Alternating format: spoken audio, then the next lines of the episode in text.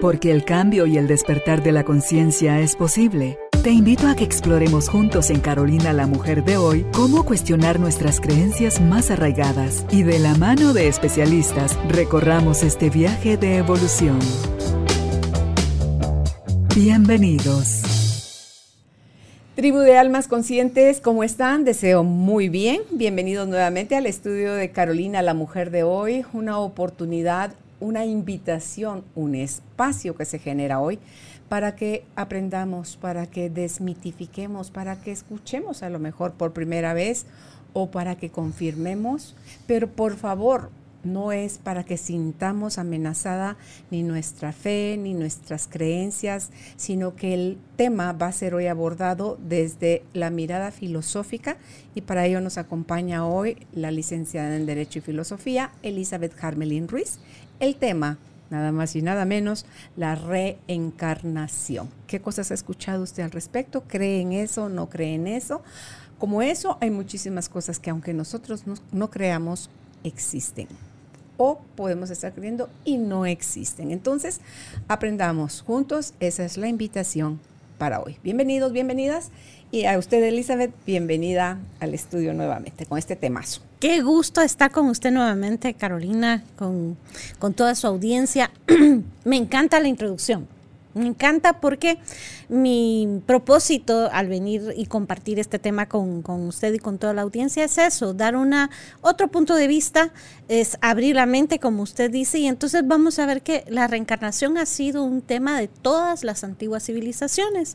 Vemos, por ejemplo, en el mundo azteca, en el pueblo azteca, que pensaban que cuando una persona merecía volver a la tierra era cuando no había cumplido con su deber eh, en, la vida que tenía. Pero cuando ya había cumplido con todos sus mm, propósitos, se convertía en, en un ave pequeña, en eh, algún animal que, llevaba y traía hacia los dioses. Entonces, vemos que a través de la historia se ha reconocido esta, esta, esta idea evolutiva, porque así lo vamos a enfocar, como una, mm, un concepto de evolución. Tenemos entendido que vivimos en esta experiencia humana que es una experiencia espiritual a través de la cual vamos a evolucionar, vamos a aprender, vamos a crecer. Y surgen muchas preguntas al respecto de la reencarnación. Pero ¿cuándo empieza? ¿Pero quién lo dijo por primera vez? Y aquí tenemos que retrotraernos a los libros más antiguos que ha conocido hasta el momento la humanidad, que es los Vedas en la civilización eh, hindú. Y pues aquí encontramos grandes explicaciones acerca de, la reencarnación. ¿Cómo, este, cómo, cómo sucede esto? Mm, tenemos un cuerpo, tenemos, eh, estamos tan identificados nosotros con, ser cuerpo que creemos mm, mm.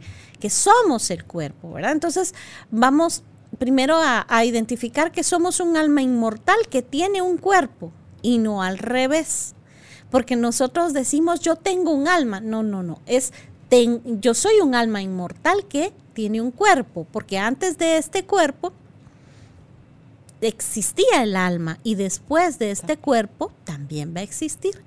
Nos parece tan extraño, actualmente es tan extraño considerar que existe una, una, vida después de esta, pero nos parece totalmente normal que cuando un árbol bota sus hojas, estas se, se llegan a, a, formar parte nuevamente de la tierra que va a ser un abono que le va a servir nuevamente a ese árbol o a otros para volver a nacer. Nos parece normal que llueva y que suba la lluvia en, eh, forma de vapor. Esto lo vemos todos los días y nos parece, pues sí, es que es así. Sin embargo, estos son leyes de la naturaleza, es una ley de ciclos, es, es normal, ¿verdad? Ahí está, es natural, así ha sido siempre viene la noche, luego el día, después del día la noche. Son ciclos que no nos parecen extraordinarios o, extraños. Es lo natural. Sin embargo, cuando hablamos de vida y muerte, creemos que cuando desaparece el cuerpo, ¡pam! se acabó la vida. ¿Y qué hay del otro lado? Bueno, hay personas que dicen que aquí se acaba todo y ya no existe nada. Y otros que mm, piensan que hay un cielo, otros que dicen que hay un infierno, otros que mm, hay la nada y otros que creen que existen otras vidas durante esta, después de esta y que han habido también con antelación. Y no podemos decir que no existe el cielo, que no existe el infierno, pero sí que mm, la vida no se acaba cuando se acaba el cuerpo. ¿Por qué? Porque sabemos que existe algo más allá de, de nuestros cuerpos. Mm, Platón decía que los seres humanos teníamos recuerdos de vidas anteriores y él las llamaba reminiscencias. Y estas reminiscencias, ah, pero yo no lo tengo, podrá decir alguien. A mí nunca me ha pasado eso. Pasa que no estamos escuchando a la naturaleza, ¿verdad? Vamos, por ejemplo, al mar y nos y usamos audífonos para oír música, no escuchamos el mar. No nos damos el tiempo de ver un cielo estrellado, no nos damos el tiempo de observar una llama. Siempre estamos pues de alguna manera mm, atentos, pero a, un aparato electrónico, ¿verdad? No estamos atentos a la naturaleza. ¿Qué pasa cuando un ser humano, a todos nos pasa, vemos una velita y todo el mundo se queda viendo cómo, cómo es, es arrobador, ¿verdad? O sea, capta mi atención aquello de, de ver. Sentarse frente al mar, eso es Realmente. la misma chimenea, ver los leños arder. Wow. Se queda uno. Sí, y el sonido. todo, es, es maravilloso. O si usted tiene la oportunidad de estar en un lugar donde no haya mucha iluminación eléctrica y se ve el manto y lleno de estrellas, ¿verdad? Ahí hay algo que el, que, que el alma recuerda. Cautiva cautiva. ¿Y qué es? Porque el alma viene experimentando esta, esta forma, estas formas de vidas anteriores, Y uno dice, qué, cosa tan maravillosa es, es percibir la eternidad. Y si fuera un alma nueva, es la, lo, nos roba la magnificencia de, un amanecer, de un atardecer, de ese cielo lleno de estrellas, de ese sonido del mar. O sea, imagínense el tamaño y la fuerza que trae el mar conectado con los mares de otros lados. El viento, el rugir del viento, la tempestad, cómo se forman los rayos en el cielo, truenan y se ilumina todo. Un terremoto que es tremendo un incendio que usted ve, una inundación, o sea, todo eso grande que no lo estamos generando nosotros con nuestra mano y con nuestra mente, nos arroba, o sea, nos, nos cautiva y es como que entráramos en un estado de wow. Ajá. Ese estado es un estado que no es de esta vida, ¿verdad? Que nos conecta con una existencia eterna. Porque yo pensaba, Elizabeth, aquí lo apunté en mi papelito. ¿Qué pasa cuando accesamos información de otros tiempos? Como una premunición, porque el futuro es otro tiempo, o del pasado, pero un pasado que yo no viví aparentemente.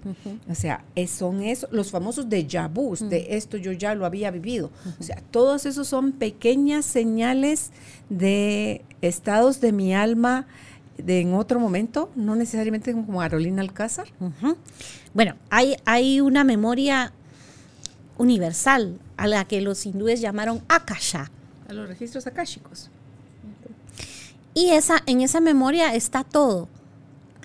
Lo que pasa es que nosotros, si pensamos en que estamos en, un campanario de una iglesia, por ejemplo, si subimos, podemos ver la procesión que viene eh, tres cuadras atrás y cuando ya pasó tres cuadras adelante. O sea, tenemos una visión más amplia en tanto más sube nuestro nivel de conciencia. Pero generalmente nuestro nivel de conciencia no está ni siquiera en hoy, porque estamos muy distraídos por la vida. esa es la, la definición. Vivimos distraídos porque no estamos atentos a la vida, a la vida una, ¿verdad? Estamos atentos a las cosas, Mm. a lo intrascendente, a lo material, a lo que se acaba. Por eso es que nos da tanta pena envejecer. Por eso queremos ser, esto de la eterna juventud siempre ha sido un, un tema de, de preocupación, ¿verdad? Porque queremos ser eternamente jóvenes. ¿Por qué? Porque no tenemos el concepto de vida una. Y porque consideramos en las antiguas civilizaciones cuando hablaban de la, eterna juventud, por ejemplo, los griegos hablaban de la Afrodita de oro, no se referían a permanecer con un- una piel tersa y lozana como si tuviéramos 20 años, se referían a- la- al interés de vivir, al entusiasmo de vivir, a la conexión del alma con lo divino.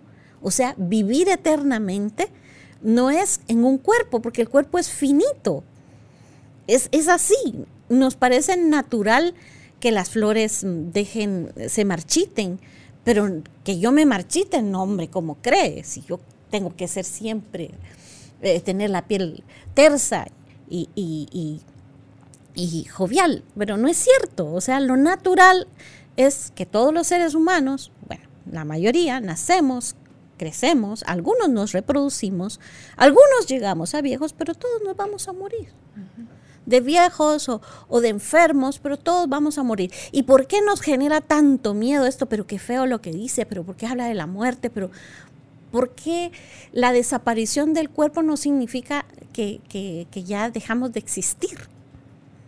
¿Y, por, ¿Y cómo está usted tan segura? Porque yo sigo amando a los seres que ya se fueron. Y, y no es que yo tenga habilidades psíquicas y me comunique con ellos de manera eh, eh, psicológica, ¿no? Pero el amor persiste y entonces eso me hace saber, tener la certeza de que el amor, que es un sentimiento superior, nos une a la vida, pero es a la vida una, que va más allá de si tengo un cuerpo o si tengo, eh, o si desaparece el cuerpo, ¿verdad? Es que hay palabras como el para siempre y nunca que nos hacen complicada la existencia, Elizabeth. Yo creo cuando usted decía ahorita, usted ama a sus seres queridos que ya no están. Mientras los recordemos, siguen vivos en nuestro corazón. Yo me he dado cuenta que ya a nivel de bisabuelos empieza a hacerse uno como borrosito. Los tatarabuelos eh, casi que inexistentes, muchas veces no les sabemos ni, Ni los, los nombres, nombres, ni de dónde eran, ni a qué se dedicaban, si eran buenas o qué tipo de personas eran. Entonces vamos a desaparecer en el correr del tiempo. Sí. Pero el- si todo eso nos distrae de vivir la vida con intensidad Sí. y disfrutarla los 10, los 100, los 40, los, la cantidad de años que sea que nos toque vivir, vivirlas y celebrar que, que- que estuvimos vivos, Elizabeth. Creo yo que eso le da otro toque y otra mirada a la muerte. Nos prepararíamos para ella. Si hay culturas donde la celebran, donde para empezar no se visten ni de, ni de negro, sino que se visten de blanco y donde celebran con gozo que ya volvieron a casa del padre, ya no están más en un cuerpo donde todos estaban enfermos o algo, sufriendo. Entonces, es cuestión de qué, qué tinte, qué importancia o qué utilidad le quiera dar usted a su vida. Para mí, hablar de la muerte, mis hijos había un momento, ya vas a empezar otra vez, me decían. Pero es que era- no, era, no es que fuera una fijación, pero para, para mí me parece tan chilero. Ya estuve tan cerca de ella, pero Ujú. tan, tan, tan cerca, que porque no era mi momento, no me fui Ujú. que decir yo le eso es esa vivencia le dio otro sabor a la vida que yo experimento ahora. Ujú. Fue ahí, fue ese fue un punto de quiebre en mi vida donde mi vida se convirtió en otra cosa porque coincide eso es 22 de diciembre que yo me voy a morir del 95 y 15 de febrero del 96 sale por primera vez al aire Carolina la mujer de hoy. Entonces, eran ni dos meses los que separaban una de las misiones de mi vida, que era servir a través de este tipo de, de entrevistas, Elizabeth, y todo lo que era mi vida anterior a eso queda atrás. Yo no me lo propuse. O sea, estar al filo de la muerte no, es algo que uno esté tronándose los dedos con ilusión de sí, sí, sí, ya. Pero el poderme ver ante una situación, porque la muerte se siente, Elizabeth, se siente venir. Y usted le dice a Padre, a su Creador, a Dios, a Jesús, a como usted le nombre, y le dice, si es tu voluntad, sáname. Si no es tu voluntad, amén. Gracias por todo lo hermoso que me diste. Entonces, lo siguiente es despedirme de mis hijos. Me estoy muriendo con todas las de la ley, me estoy muriendo. Y si Padre así me lo permite, desde otro espacio, desde donde sea, y hay chance de, los voy a seguir amando, los voy a seguir cuidando, los voy a, voy a seguir procurando lo mejor para ustedes. Y es la sensación de amén, es volver a caer en un estado de inconsciencia, de desmayo, y hasta minutos después volver y salir otra vez del desmayo y volver a caer hasta que vuelvo a las 5 de la mañana en medio de un intensivo viendo qué pasó, dónde estoy. Eh, Carolina, perdón, le pusimos el catéter sin anestesia. Yo, ¿cuál catéter? Yo tenía cerca el corazón un catéter por si tenían que meterme, no sé si es adrenalina o qué, para, para revivirlo a uno. Entonces me dicen, no se toque o la amarro. O sea, me, van me iban a amarrar a la camilla. Entonces, ver que los médicos se hacían pedazos y no podían sacarme de ese estado y ver que así como caí de la nada, salí de la nada de ese estado, porque creo yo que la renuncia a la vida es parte de un buen irse hacia la muerte. Y sí, yo sí creo en la reencarnación, o sea, yo personalmente sí creo en eso. Entonces, y si mi regresar va a ser al punto de partida donde me quedé ahorita, donde no, esta no va a regresar ya a tercero de universidad. No, pero ¿y si me quedé en tercero básico? Pues ¿Voy a regresar a, hacer cierre de tercero básico o a pasar a cuarto bachillerato, digámoslo así? Así es. Pero no había miedo, Elizabeth, había una y conste que no me quiero morir. Y conste que yo soy de las que dice que va a vivir 104 años. Tengo tanta ilusión de seguir sirviendo que me produce alegría pensar que voy a vivir. Y me veo viejita, cascarita. Me, miro simpática como viejita. Entonces, eh, el saber que no hay, porque no lo sé de conocimiento, lo sé de aquí en mi pecho, lo sé en mi corazón, lo saben mis memorias antiguas de muertes pasadas que no hay problema en morirse, Elizabeth. Hay un como que es un rendirse a, ok, se acabó, tan, tan, tan, tan. Así Entonces, pero sé que viene algo más. A la mirada del Creador, si tengo que regresar, regresaré. Y yo todavía digo, locuras, padre, la próxima, si me gusta, si me, si me das chance de pedir, me gustaría regresar en, en nota musical. Imagínense. en sonido de nota musical. Entonces, o en un instrumento musical o en una cosa así que donde pueda sonar melodía, ¿verdad? Entonces, digo yo, sí, eso le da a mi vida ahorita como Carolina Alcázar más, más riqueza, más, más curiosidad, más de que nítido, esto yo no sé cuándo se va a acabar, entonces mejor lo vivo con todas las de la ley para poder irme cuando me vaya con todas las de la ley. Sí es normal sentir miedo de morir, ¿verdad? ¿Por qué? Porque no sabemos qué va a pasar. Imagínense, de, cuando uno va a salir a un viaje, por ejemplo, el, hecho de subirse al avión y hay gente que se persina, mm, eh, hay gente que, hace una oración, porque uno dice, bueno, voy a un viaje. Es normal, es natural, es humano que cuando vamos a irnos, pues haya miedo. De hecho, hay una descripción muy hermosa que, hacen de ese momento en una novela que escribió el fundador de Nueva Acrópolis y le hace decir a un maestro, a, un discípulo, cuando se está muriendo, un, gran maestro le dice, déjalo en paz en este momento, porque inclusive para las grandes almas, el desprenderse del cuerpo es un momento difícil. Así como es difícil venir a esta vida, también es difícil irse, no porque eh, no nos guste o porque, o porque sea doloroso de alguna manera, porque no lo es, sino porque abandonar el, estado crea confusión, no hay una claridad de qué está pasando en el momento del desprendimiento del cuerpo. Generalmente vemos en las películas que está el, alma rondando en el funeral y diciéndole a la gente, mire, yo no me he muerto, si yo aquí estoy, ¿qué les pasa? Porque todavía no hay una comprensión de que ya no se tiene el cuerpo. Un periodo prudencial eh, que, roza los 40 días, por eso las religiones hacen rituales y tal durante cierto tiempo, sirve para que el alma finalmente se dé cuenta que ya es su hora. Y porque todas las antiguas civilizaciones también hablan de entidades psicopómpicas. ¿Qué son estas entidades? El ángel que viene o el ser que viene a traer al alma, porque todos necesitamos alguien que nos diga, mire, por aquí, aquí es el camino, por aquí le toca y tiene que enfilar, ¿verdad? Mm. Y, también hay este tema que es tan, tan, tan fuerte, cuánto tiempo toma desen, eh, desengancharse.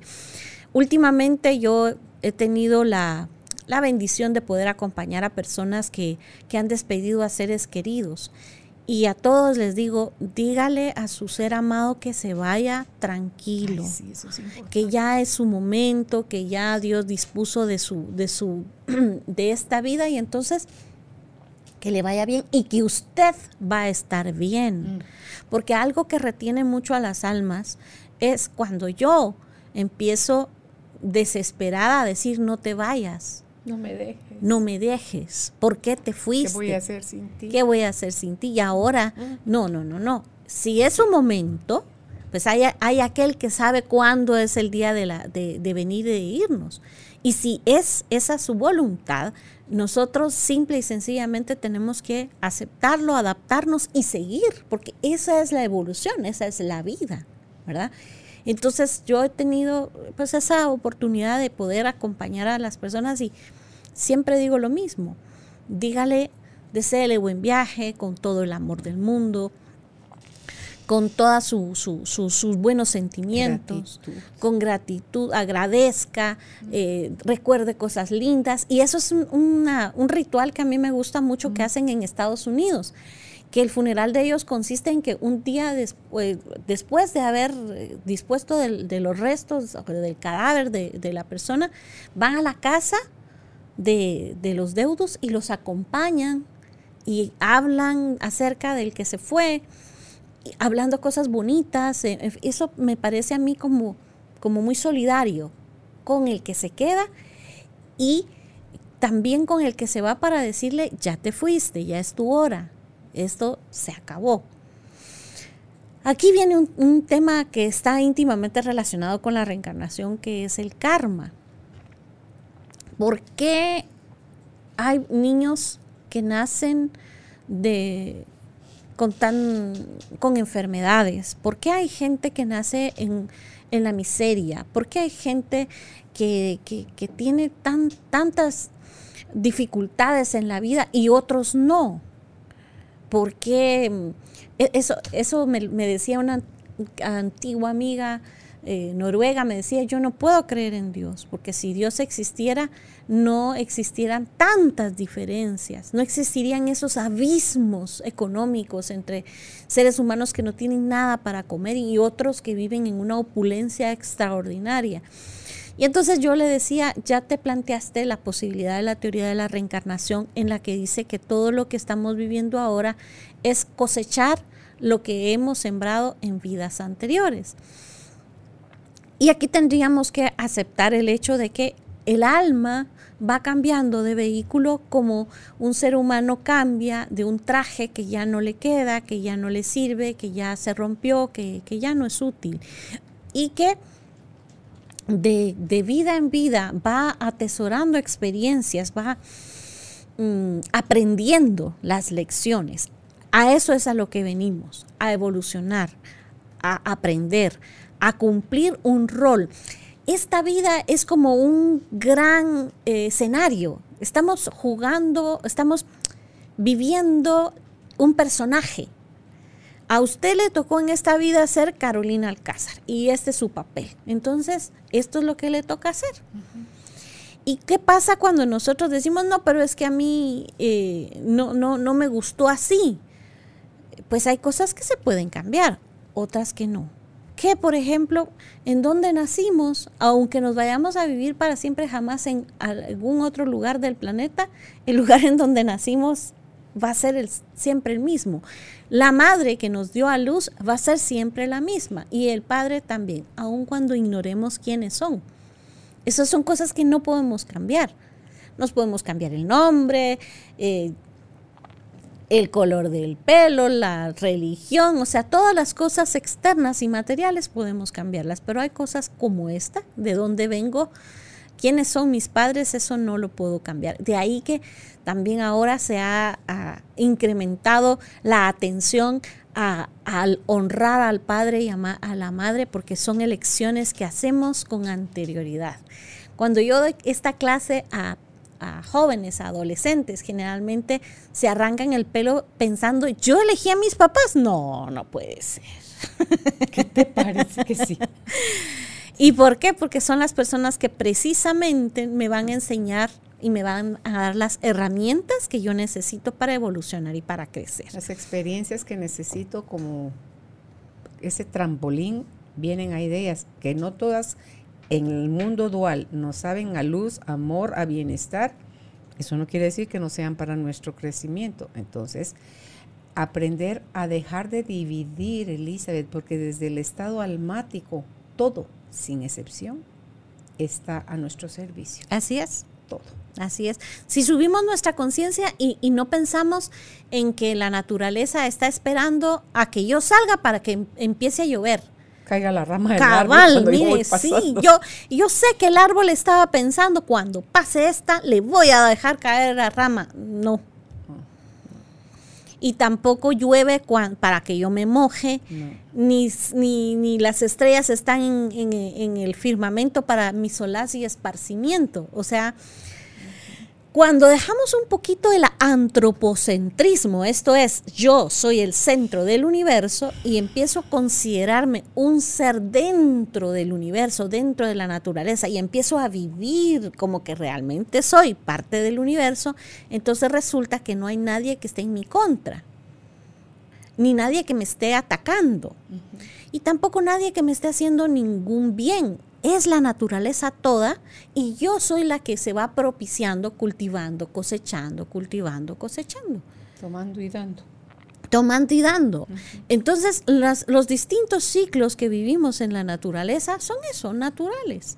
Y no hay un, un castigo. Según la teoría de la reencarnación, simplemente hay efectos causas que nos van llevando aquí. Las reminiscencias son esos momentos en que recordamos ese momento en que estoy frente al mar, mm. ese momento en que estoy viendo la hoguera, ese momento en que estoy ante una, generalmente un, un acontecimiento natural, impresionante, un amanecer. Ese momento algo le recuerda a mi alma, una ceremonia profunda que para mí sea muy importante, en la que yo me conecto con la energía universal, ahí yo recuerdo algo que no puedo describir con palabras, que simplemente yo digo, esto es, aquí me conecté. Esa mm. Ese momento en que vemos a una persona y decimos, ya nos conocemos. Esa sensación. Y hacemos clic. Uh -huh, uh -huh. Y ese momento en que decimos, yo a esta persona no la quiero volver a ver en mi vida, pero si solo te dijo buenos días, no importa, no quiero. Sí, sí. Y es, es, es, esas explosiones así de choque que, que, uno dice, pero realmente no es una mala persona, pero ¿qué, qué pasa? Que puede ser buena para otros, pero con uno está haciendo cortocircuito. Reminiscencias le llama Platón, que son los recuerdos de vidas pasadas. Aquí hay un, muy, una muy interesante investigación que han hecho psiquiatras. Recuerdo en este momento un famosísimo médico psiquiatra que trabajaba con hipnosis que se llama Brian Weiss. Él tenía pues pacientes que tenían al, algunas fobias con las que no, no, había nada que les remediara, remediara eh, la fobia, ¿verdad? Era cosas terribles que, que no, no daban una explicación en esta vida. Entonces a él se le ocurre trabajar con la hipnosis y lleva a sus pacientes hasta el momento del nacimiento para ver si tal vez en el momento del nacimiento había algo. Pero resulta que empieza a darse cuenta o, o las personas empiezan a hablar de antes del nacimiento y empiezan a relatar cosas que no tienen nada que ver con lo que están viviendo, lugares, épocas, circunstancias totalmente diferentes, y él se da la tarea de constatar los datos que estas personas están relatando, que son muchas, ¿verdad? Hay niños que usted les dice, ¿qué eras cuando eras grande? Eh, no es qué vas a hacer cuando seas grande, es qué eras cuando eras grande. Y dan cosas de vidas pasadas. Sí. Sí, conozco, conozco algunos, algunas anécdotas de, de, de, cosas que dicen los niños cuando están pequeñitos. Eh, ¿Te acuerdas cuando estabas en el cielo? Recuerdo esa conversación de una mamá con su, con su, con su hijo y le dice, sí, pero tú ya no estabas. Estábamos solos con mi papi. Entonces, eh, tú, tú, tú ya no estabas, tú ya habías venido. Solo mi papi y yo nos vinimos después. Y resulta que la mamá de este niño es mayor que el papá. Ok. Esas cosas que y a mí me las han consultado algunas personas, le digo, bueno, en tercer y siete años hay un mayor, hay una mayor conexión con el mundo anterior, ¿verdad? Mm. Incluso cuando se muere un ser querido, siguen viendo y siguen hablando, o sea, siguen teniendo comunicación con ese ser querido. Si alguien, por ejemplo, pelea con esto de tener comunicación con, seres que ya no están en, cuerpo, es, digo yo, pero si todos hablamos con los seres que ya no están, Elizabeth cuando estamos en una angustia, vemos para arriba, pensamos a mi mamá, le pregunto a mi abuela, a mi, ¿quién es ese ser querido que impactaba tanto mi vida que en este momento lo estoy necesitando? Y me pongo a hablarle. Y recibimos respuestas de regreso, pero es, puede ser muchas veces un pleito con que alguien se atreva a decir que tiene comunicación, ese tipo de comunicación con seres desencarnados. Porque Mm, pensamos que lo que existe se puede tocar, como Santo Tomás, hasta no ver, no creer. Entonces, pues van a decir que estoy loca, ¿verdad? ¿Cómo, cómo, cómo va usted a estar hablando con alguien que no existe? Bueno, hay muchas cosas que no existen que son mucho más reales que todo lo que podemos tocar, ¿verdad? Entonces, eh, este no es un tema de si, si voy a preguntarle, eh, por ejemplo, cuál es el número de la lotería que me tengo que comprar, porque no es esto, sino es una vibración del alma que se conecta con la vida, ¿verdad? Y estamos conectados con la vida, pero como estamos tan distraídos, una vez más. Sí, nos convertimos en malos receptores. En malos porque la información está ahí flotando como en esto de los registros akáshicos. Es cuestión nada más de sintonizarse o de entrar a esa frecuencia y la información va a llegar. No hay que tener miedo porque ahí está. Sí. ¿La quiero accesar o no la quiero accesar? Hay una pregunta que me han hecho con frecuencia en clase y es, si existe la reencarnación, ¿por qué no me acuerdo? de vidas pasadas. No puede con esta vida que va a estar recordar. ¿Para qué quiere acordarse de otras si ya con esta no puede? Entonces yo hago el siguiente ejercicio, le pregunto a la persona, ¿usted se acuerda qué fue lo que hizo ayer? Desde que se despertó hasta que terminó el día, segundo a segundo. A veces uno no se acuerda ni siquiera lo que almorzó. Al final del día dice uno, ¿almorcé? ¿Qué comí? Ay, ya no me acuerdo porque pues es así, solo recordamos, mm, en esta vida recordamos momentos álgidos, momentos que nos han enseñado, momentos que ya sea que han sido muy representativos o muy dolorosos.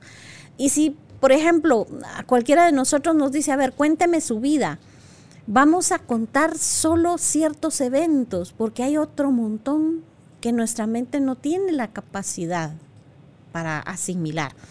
Científicamente se ha asociado la mente con el cerebro, pero no necesariamente tienen una relación. El cuerpo es toda la, en el cuerpo están todas las memorias, no solo en el cerebro. Y por, eso es que algunas veces, mm, pues, los científicos se han encontrado con lesiones graves cerebrales, pero personas que tienen capacidad mental aún, porque, pues, la mente es mm. otra otra cosa, ¿verdad? Que no está solamente en el cuerpo físico. Entonces nuestra mente actualmente no tiene la capacidad de grabar 24/7 365 días, eh, ¿qué? 20, 30, 40, 80, 100 años todos los días de la vida, eso es imposible, ¿verdad? Ningún ser humano tiene esa capacidad. Y de igual manera, cuando vamos y volvemos, vamos recordando solo ciertos eventos que han marcado seriamente nuestra vida por dolor o por amor. Y hay cosas que uno sabe que así son y sabe que, que, que, que esto así va. ¿Por qué? Porque lo aprendió. Y esto es muy interesante. Nosotros envidiamos a las personas que son hábiles en, en, alguna de las facetas de la vida y decimos, ay, dichoso, mire cómo le sale de bien. A usted porque para usted es fácil. Ahora, no sabemos cuántas vidas tiene esta persona de estar práctica, práctica, práctica, práctica, insistiendo, insistiendo hasta que le salió, porque aquí, porque no hay nada gratis, no hay nada que, que uno no haya aprendido y no se haya esforzado por adquirir. Cuando para uno hay cosas muy sencillas es porque ya las trabajó anteriormente, ¿verdad? Entonces, lo que conocemos como dones, habilidades, virtudes, capacidades, son cosas que ya pues aprendimos en otro momento.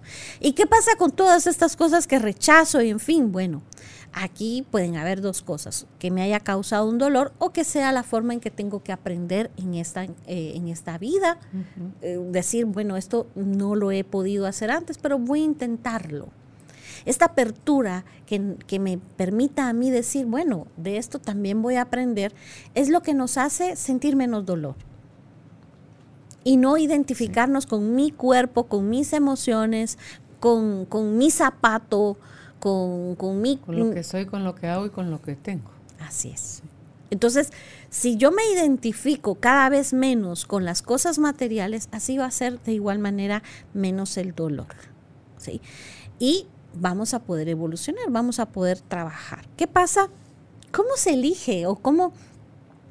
¿Dónde está el, el el departamento de vidas, a dónde va uno y pide una vida, mire, a mí me da para llevar pues con esto. Dice Platón que cuando estamos del otro lado, mmm, él lo define en el mito de Er, en el libro décimo de uno de sus diálogos que se llama La República. Y cuenta que Er era un guerrero que estaba en una batalla y ambos, de, eh, de, de ambos ejércitos mueren todos excepto Er. Pero queda muy mal herido y entonces llegan los ángeles o los seres que vienen a llevarse y se lo llevan a él también. Y él puede percibir cómo por un lado están entrando como seres sucios, golpeados y tal, y por el otro lado están saliendo pues seres limpios, dijéramos bañaditos, eh, con la ropa nítida. y entonces él dice, mire, ¿y aquí qué pasó? Y le dicen, pues aquí es a donde las almas vienen. Aquí está el, el, las aguas del leteo, que es el agua del olvido, que es la que tienen que beber las almas para descansar.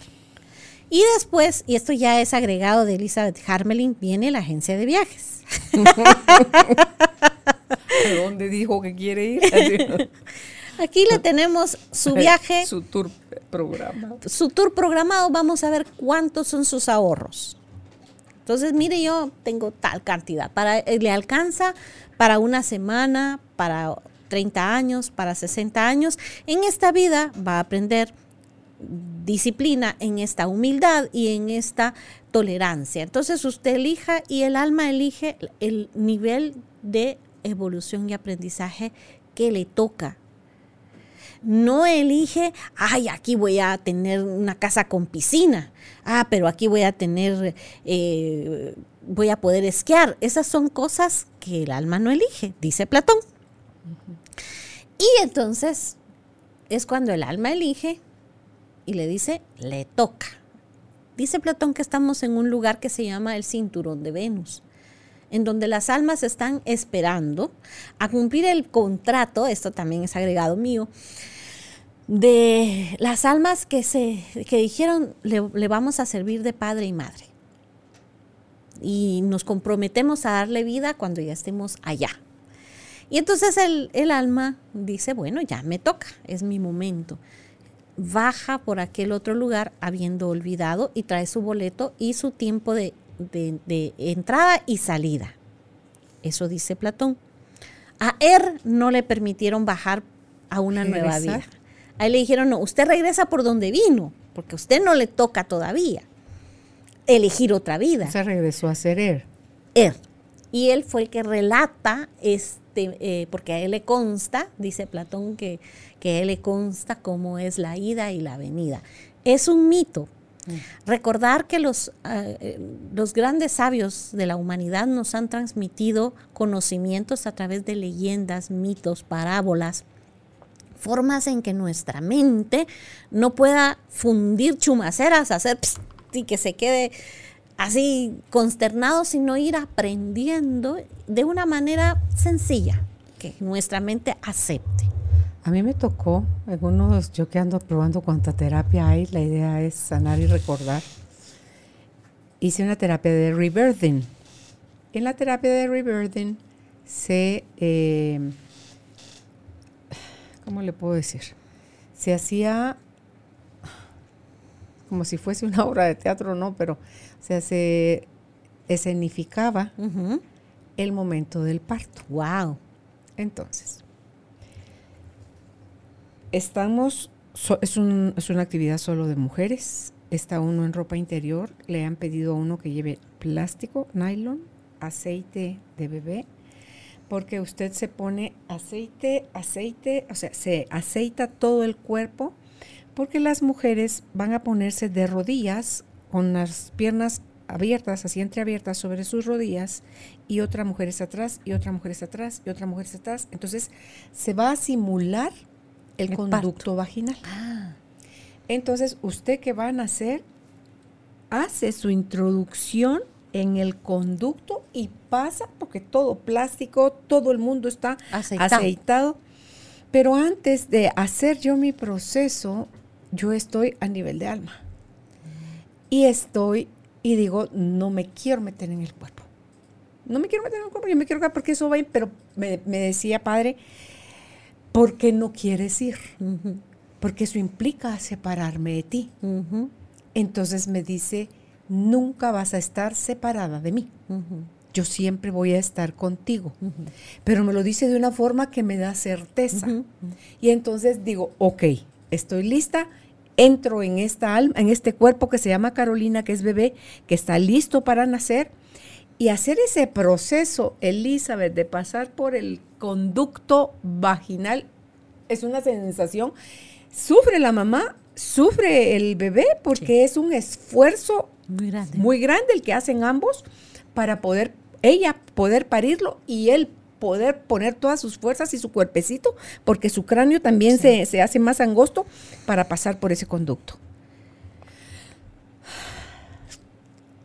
En ese proceso, cuando yo logro salir del tracto, está Jesús parado a la par de la comadrona, recibiéndome. Claro.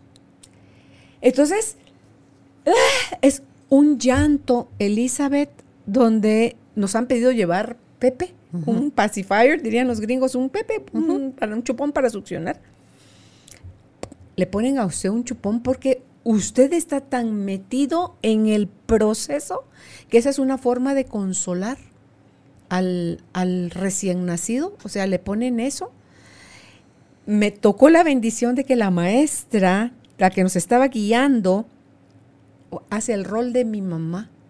Wow. La bienvenida que me da es una cosa entre abrazos, besos y contención que yo decía, vale la pena estar metida en este cuerpo. Pero para mí el haber salido y ver que la promesa de él era cierta, Sí. y después lo pude ya grande comprobando, san- buscando sanar la en terapia el abuso sí. de mi niñez, vuelve él a aparecer y a decirme, nunca has estado sola, Así es. siempre he estado contigo. Sí. Entonces, dice uno, Elizabeth, wow, increíble. Usted mencionaba hace un rato también lo de las personas que son asignadas para venir a acompañarnos en ese regreso.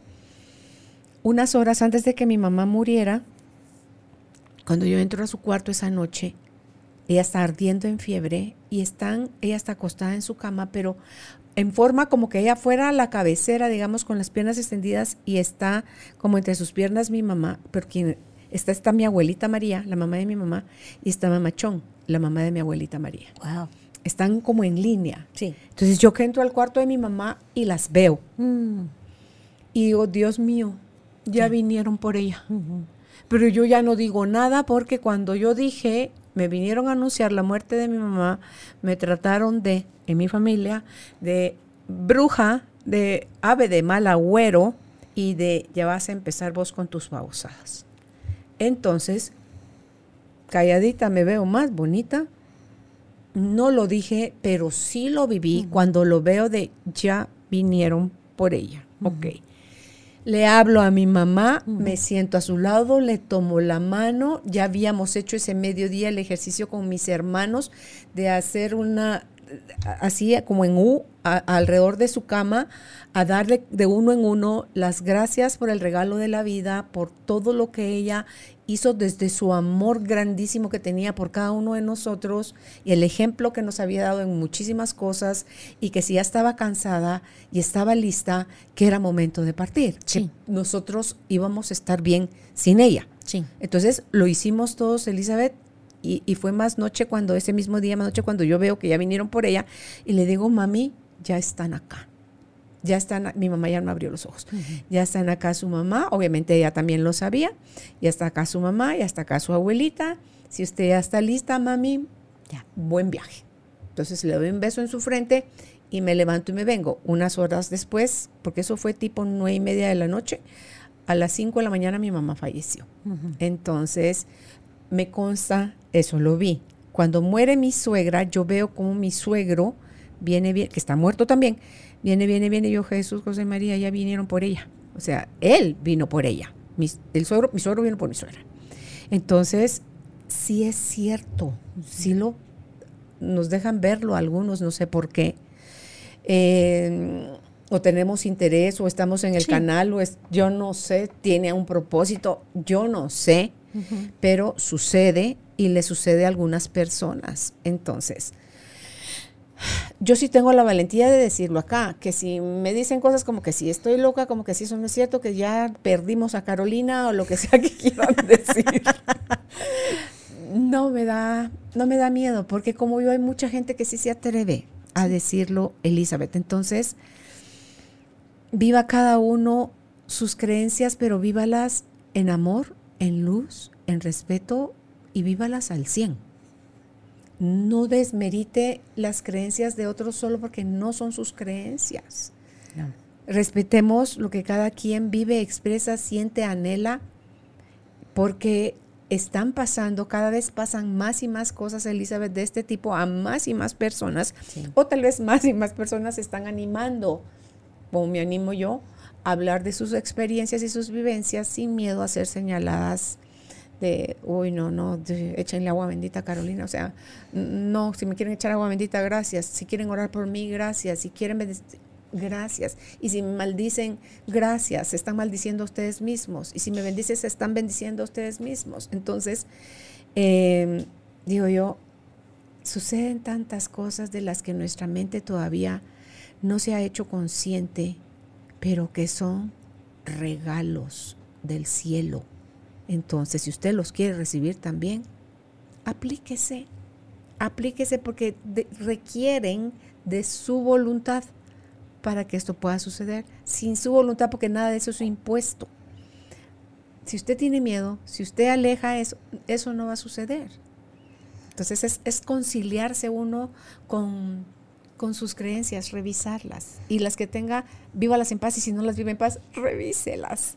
Revíselas. Sí, yo creo que ya estamos viviendo en, en un tiempo en el que, que ya se ve la necesidad de que los seres humanos respetemos los, la forma de ser, de pensar o, o de, de vivir de otros, ¿verdad? Es- estamos ya, estamos en, unos, en un tiempo en el que ya hemos peleado por tantas cosas, hemos armado guerras como humanidad por tantas cosas, por el color de la piel, por el- la ideología política.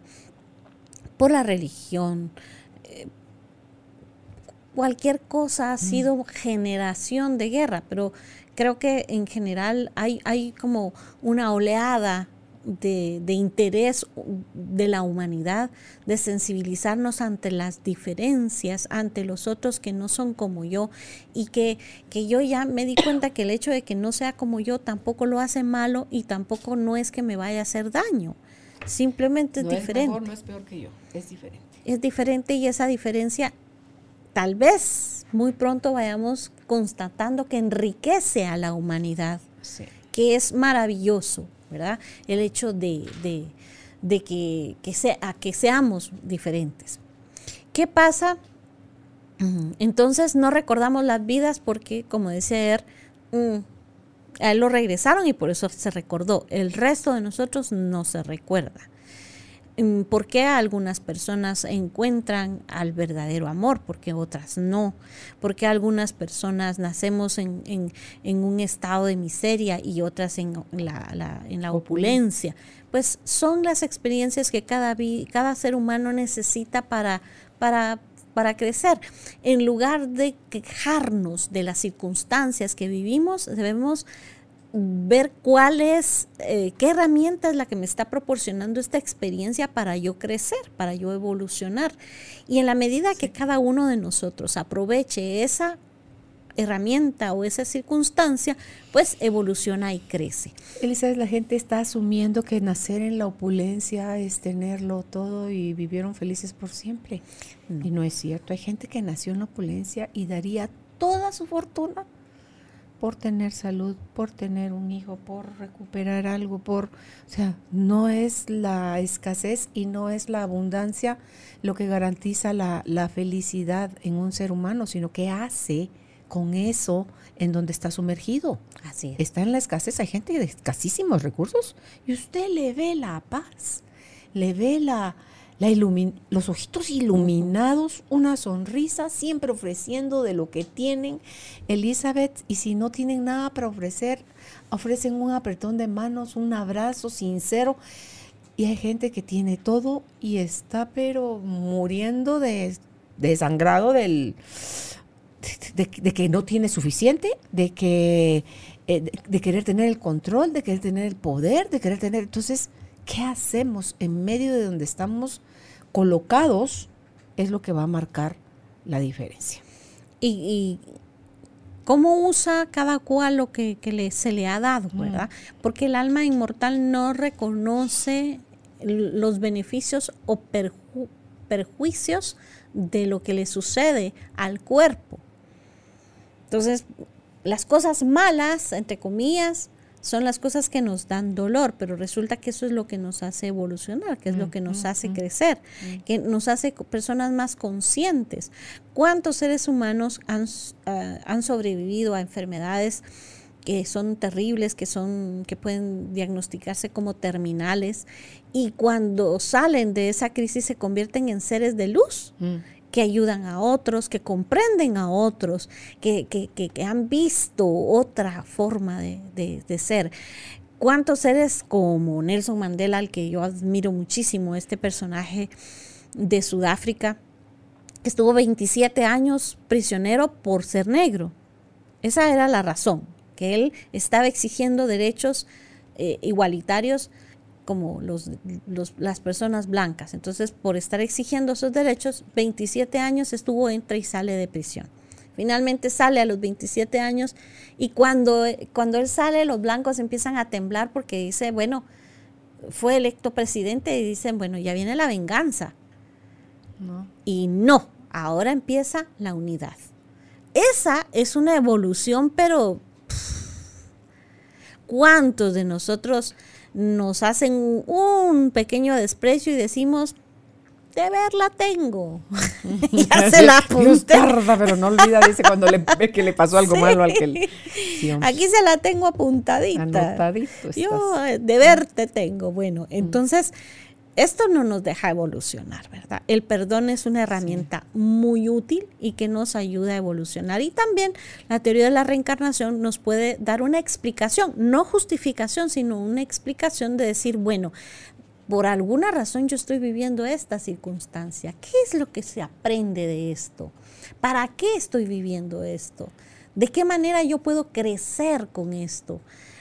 En lugar de que me apache, en lugar de que me, me deje por los suelos, pensemos en una ola gigante en el mar. Bueno, aprender a surfear va a ser una gran herramienta. ¿Por qué? Porque yo me voy a subir a esa ola para que me haga ascender, para que me haga trascender, para que yo pueda evolucionar. O simplemente me siento en la playa a esperar a que me venga y cierro los ojos y digo, ya. Adiós mundo, Ya, me va. Y claro, es aquello que uno va a rebotar en la playa, se mira el dedo gordo del pie y dice, ¿quién me jaló el pelo? Y, uno solito está en aquella maraña de arena, de agua y en fin. Pero uno decide, cuando ve la ola, o me, o me arrolla o me subo a ella y evoluciono. Y esta es eh, la, la oportunidad que tenemos vida tras vida. Quejarnos de las circunstancias en las que hemos nacido no tienen sentido. Mm, hay algo que me han preguntado también, en, eh, sobre todo en, en, en, clases. en clases, ¿verdad? ¿Cómo puede ser posible que entonces si un alma aceptó ser la madre y un alma aceptó ser el padre, eh, abandonan a los hijos? ¿Por qué son niños que, dejan en un orfelinato?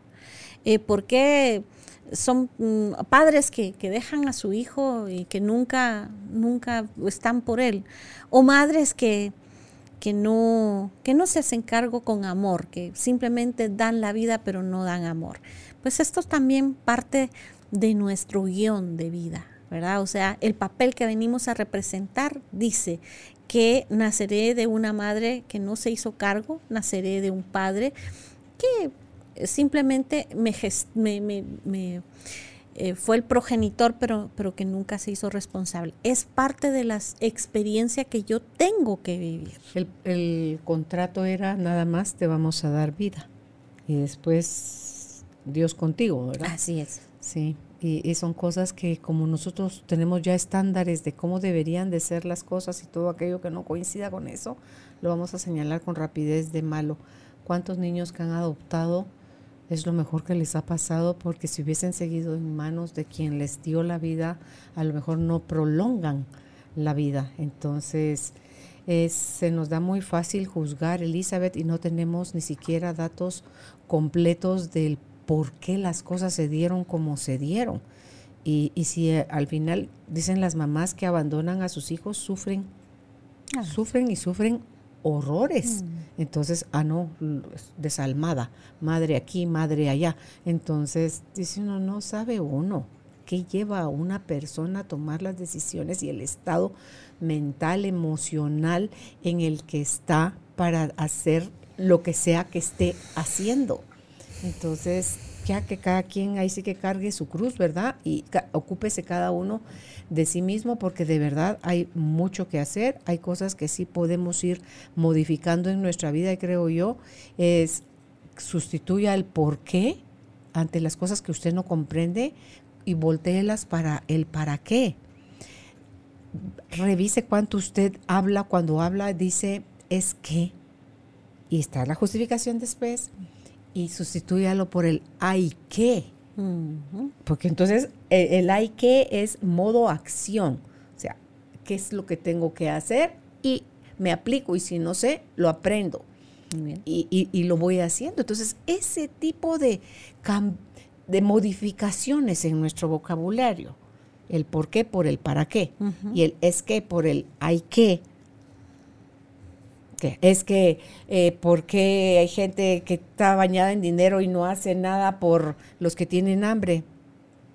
O sea, hay que hacer algo. Usted que se está ocupando de ellos, que le, que le ocupa, que le angustia su corazón, hay que hacer algo para proveerles. Si no, todos los tres tiempos de comida de aquí hasta que se muera es este tiempo de comida hay que hacer algo para proveerle a esa persona este tiempo de comida. La gente que dice, si yo me sacara la lotería, haría tal y cual cosa. ¿En qué grado estás haciendo eso que vas a hacer cuando te saques la lotería con la que ya eres, ya haces y ya tienes? yo digo que ya nos sacamos la lotería, o sea, con todo lo que tenemos podemos hacer mucho. Ayer tuve yo la oportunidad de estar con una persona que con, con mucha preocupación. Es una persona alcohólica. Yo llegué como notaria a, que recibir su firma para un documento y mm, su familia lo abandonó. No sé los detalles, pero pues estaba solo y yo no sabía que estaba eh, en una crisis.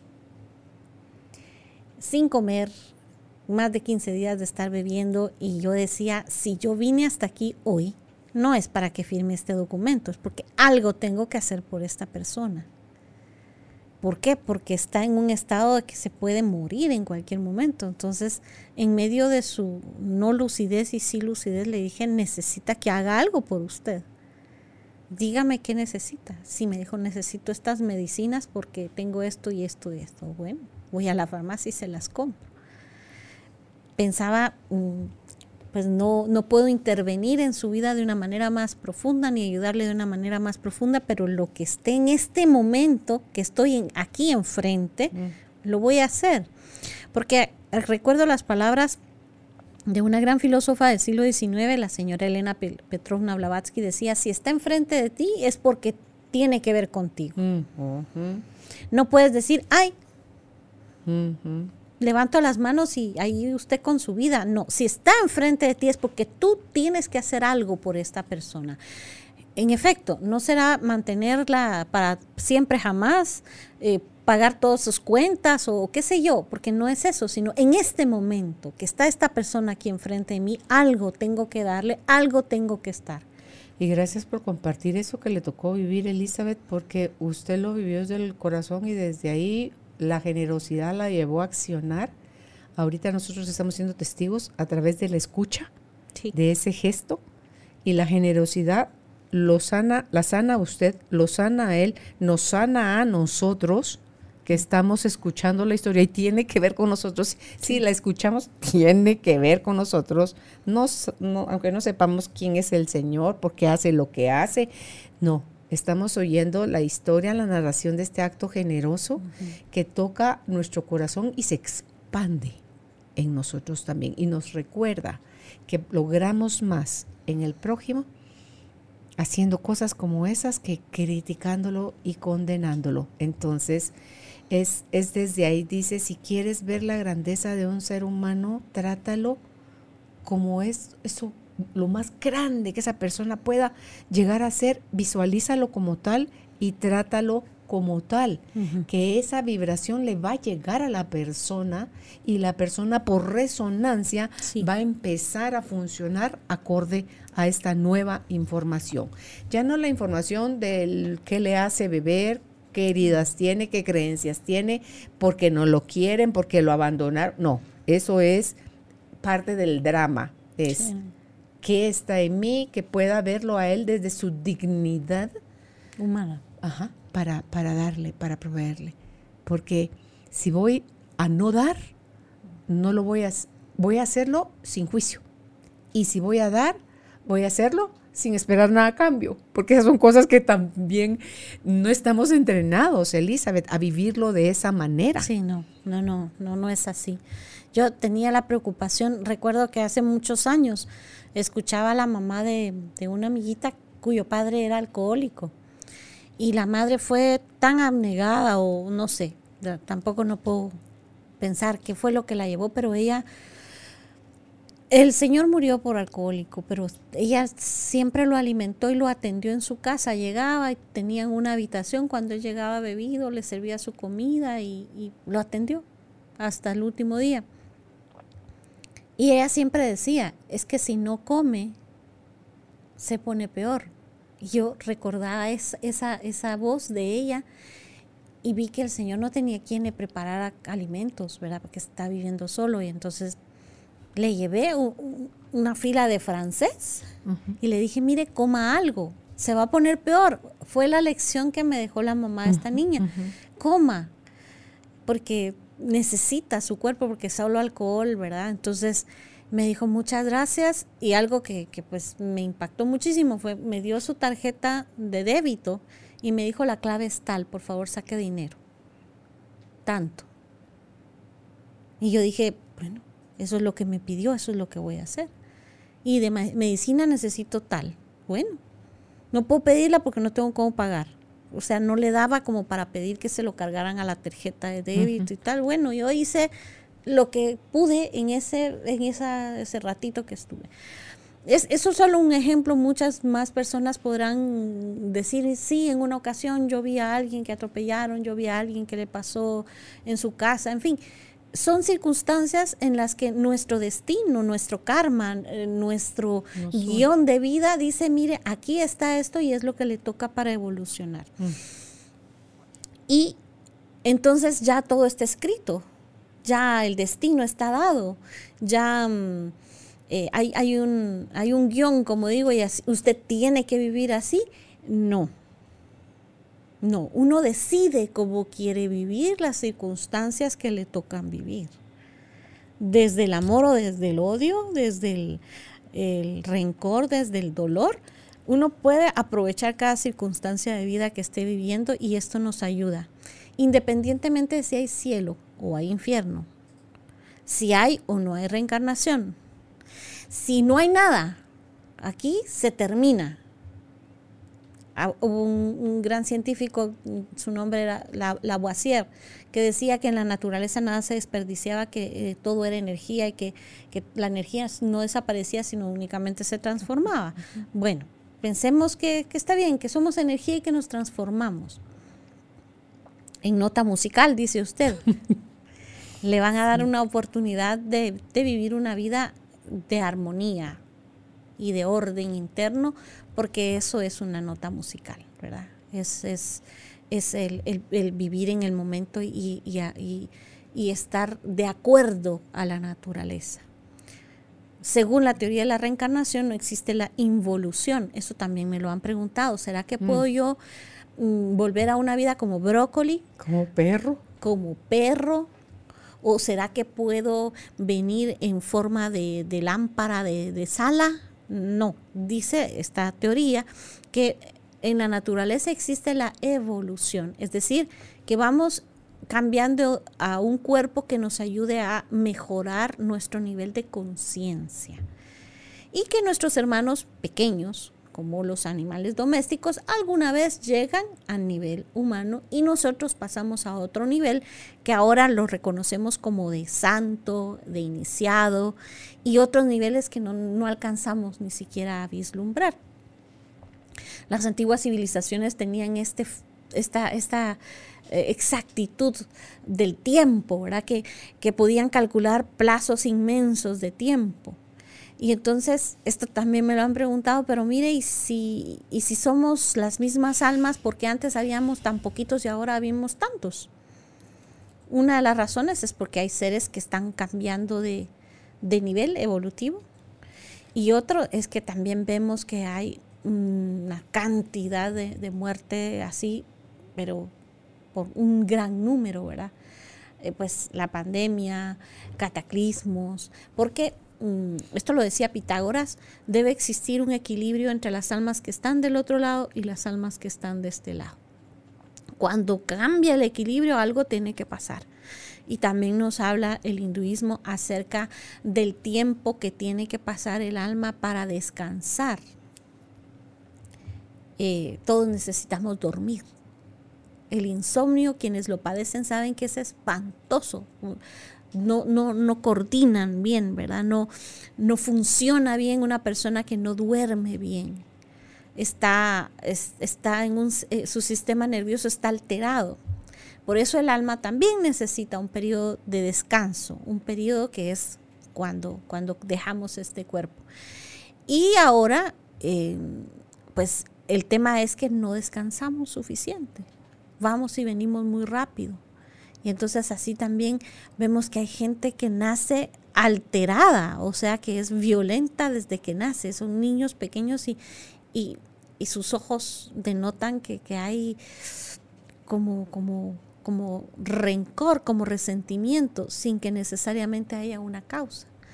Y pues la razón o la explicación es que hay ahora muy, muy poco plazo de sueño, de descanso. El alma necesita estar un buen tiempo del otro lado. Y cuando no está del otro lado mucho tiempo y regresa muy rápido, pues es como si le nos despertaran a la, a la una, dos de la mañana y nos dijeron, ya, levántese y va a trabajar. Habiendo dormido tres, cuatro horas puede ser contraproducente, ¿verdad? Entonces el número de almas, decía Pitágoras también a través de Platón, es finito. No hay un número eh, no, nos reproducimos con, como número de almas como que fuéramos poporopos, ¿verdad? Usted le pone maicitos y salen, salen, salen, salen. No, esto es lo que dicen.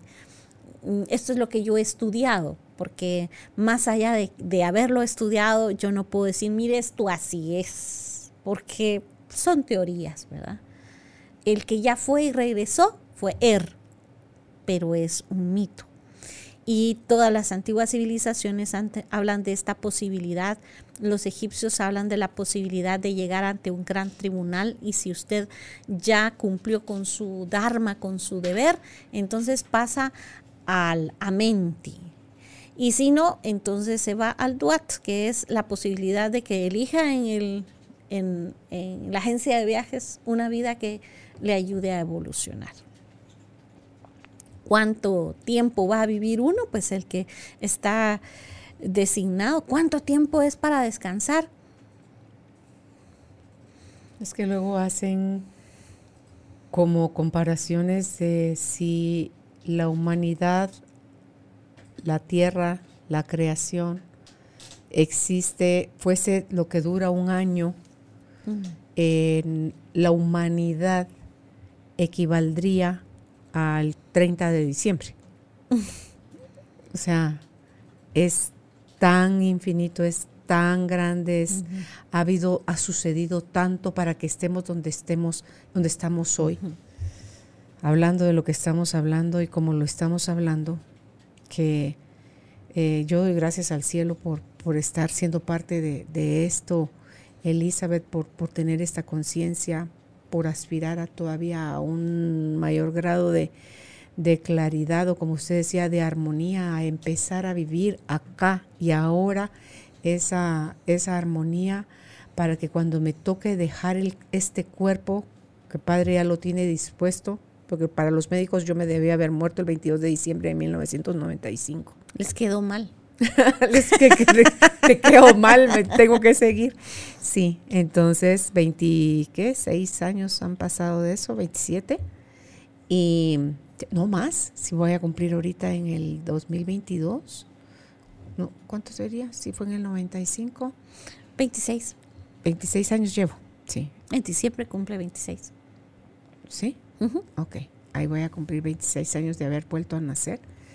Y me alineo en los propósitos, me abro en la conciencia a recibir más información, elijo conscientemente no requerir seguir aprendiendo y descubriendo desde la punta del pie, o sea, desde el zapatazo, el coscorrón o el, jaloneo, porque, porque duele, porque asusta, porque eso alentiza el crecimiento, porque eso puede invitarnos a desviarnos un poco. Entonces, elijo aprender de errores de otros, Elizabeth, porque ante todo si a ellos les hizo llorar, sudar sangre, eh, no, quiero yo pasar más por eso. Eh, ¿Qué tiene la vida de parada para nosotros?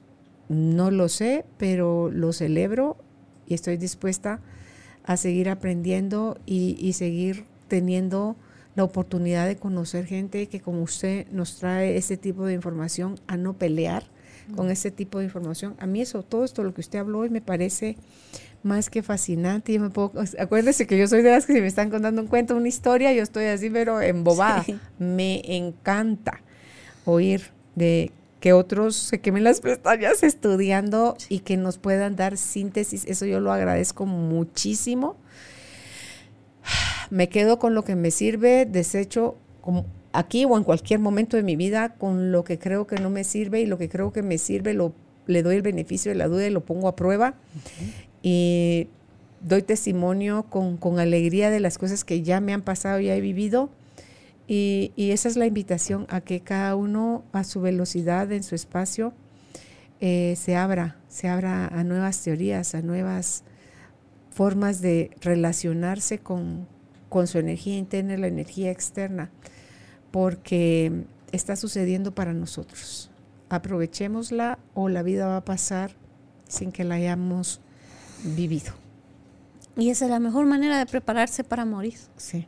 Vivir intensamente, vivir con toda el alma lo que nos toque. Yo hasta eso le pido a Dios Padre, si se vale pedir, te pido una muerte santa y te cuento para mí que es una muerte santa. Le digo como que él no supiera, ¿va? pero yo como ese tipo de conversaciones tengo con él.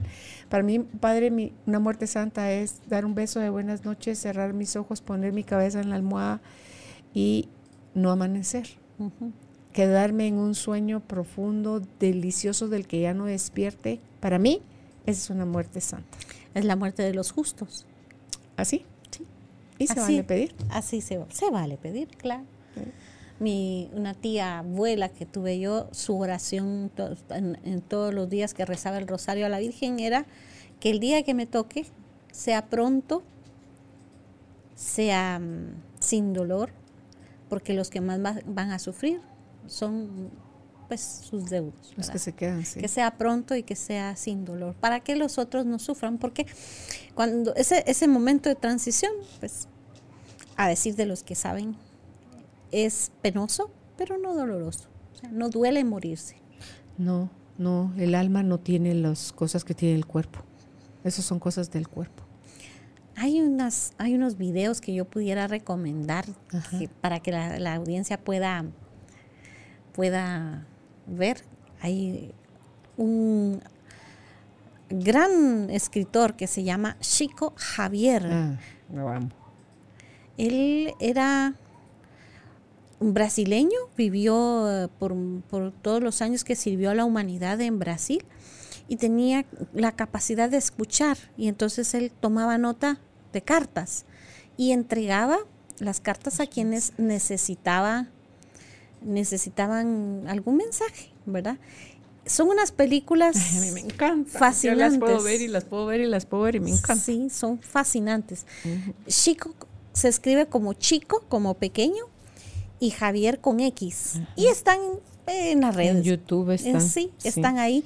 Hay una gran explicación y a mí me ha gustado porque de lo que yo he estudiado de la literatura seria que hasta el momento se conoce, he encontrado mucha similitud con lo que él dice en sus planteamientos y en sus películas. Nuestro hogar creo que se llama una de las películas. Sí. Y, si quieren conocer un poquito más del alma y el plan de tu alma, está el libro de Robert Schwartz, que se llama así, El plan de tu alma. Está ahí en YouTube, también lo pueden encontrar. Todo eso, hoy todo lo que es electrónico nos ofrece, si usted está listo, el universo le dice, ahí está, sí. tómalo, tómalo. Yo soy todavía de, papel, de libro de papel. Sí, Me gusta hacer anotaciones y todo, entonces, pero ahí está. Si usted ya está listo, el material está listo para llegarle a usted. Así que, Elizabeth, muchísimas gracias por haber estado con nosotros en, esta temporada. Muchas gracias. Eh, estamos en cierre de, de, año donde damos gracias al Padre por todo lo que de Él recibimos en este 2021. Y pues a usted gracias nuevamente, ¿verdad? Por, por ser parte del staff de Carolina, la mujer de hoy, por su sí a la transición a los nuevos medios. Muchísimas gracias y encantada siempre de poder servir. ¿Dónde pueden ustedes contactar a Elizabeth? Ella es maestra de filosofía en Nueva Acrópolis y está así en Facebook e Instagram como Nueva Acrópolis Guatemala. Y si es por teléfono es al 23 2368 2150. Repito, 2368 2150. Y si no se ha suscrito, le invitamos a que lo haga en nuestra página www.carolinalamujerdehoy.com.gt. Hasta un próximo encuentro. Gracias por ser parte de esta tribu de almas conscientes.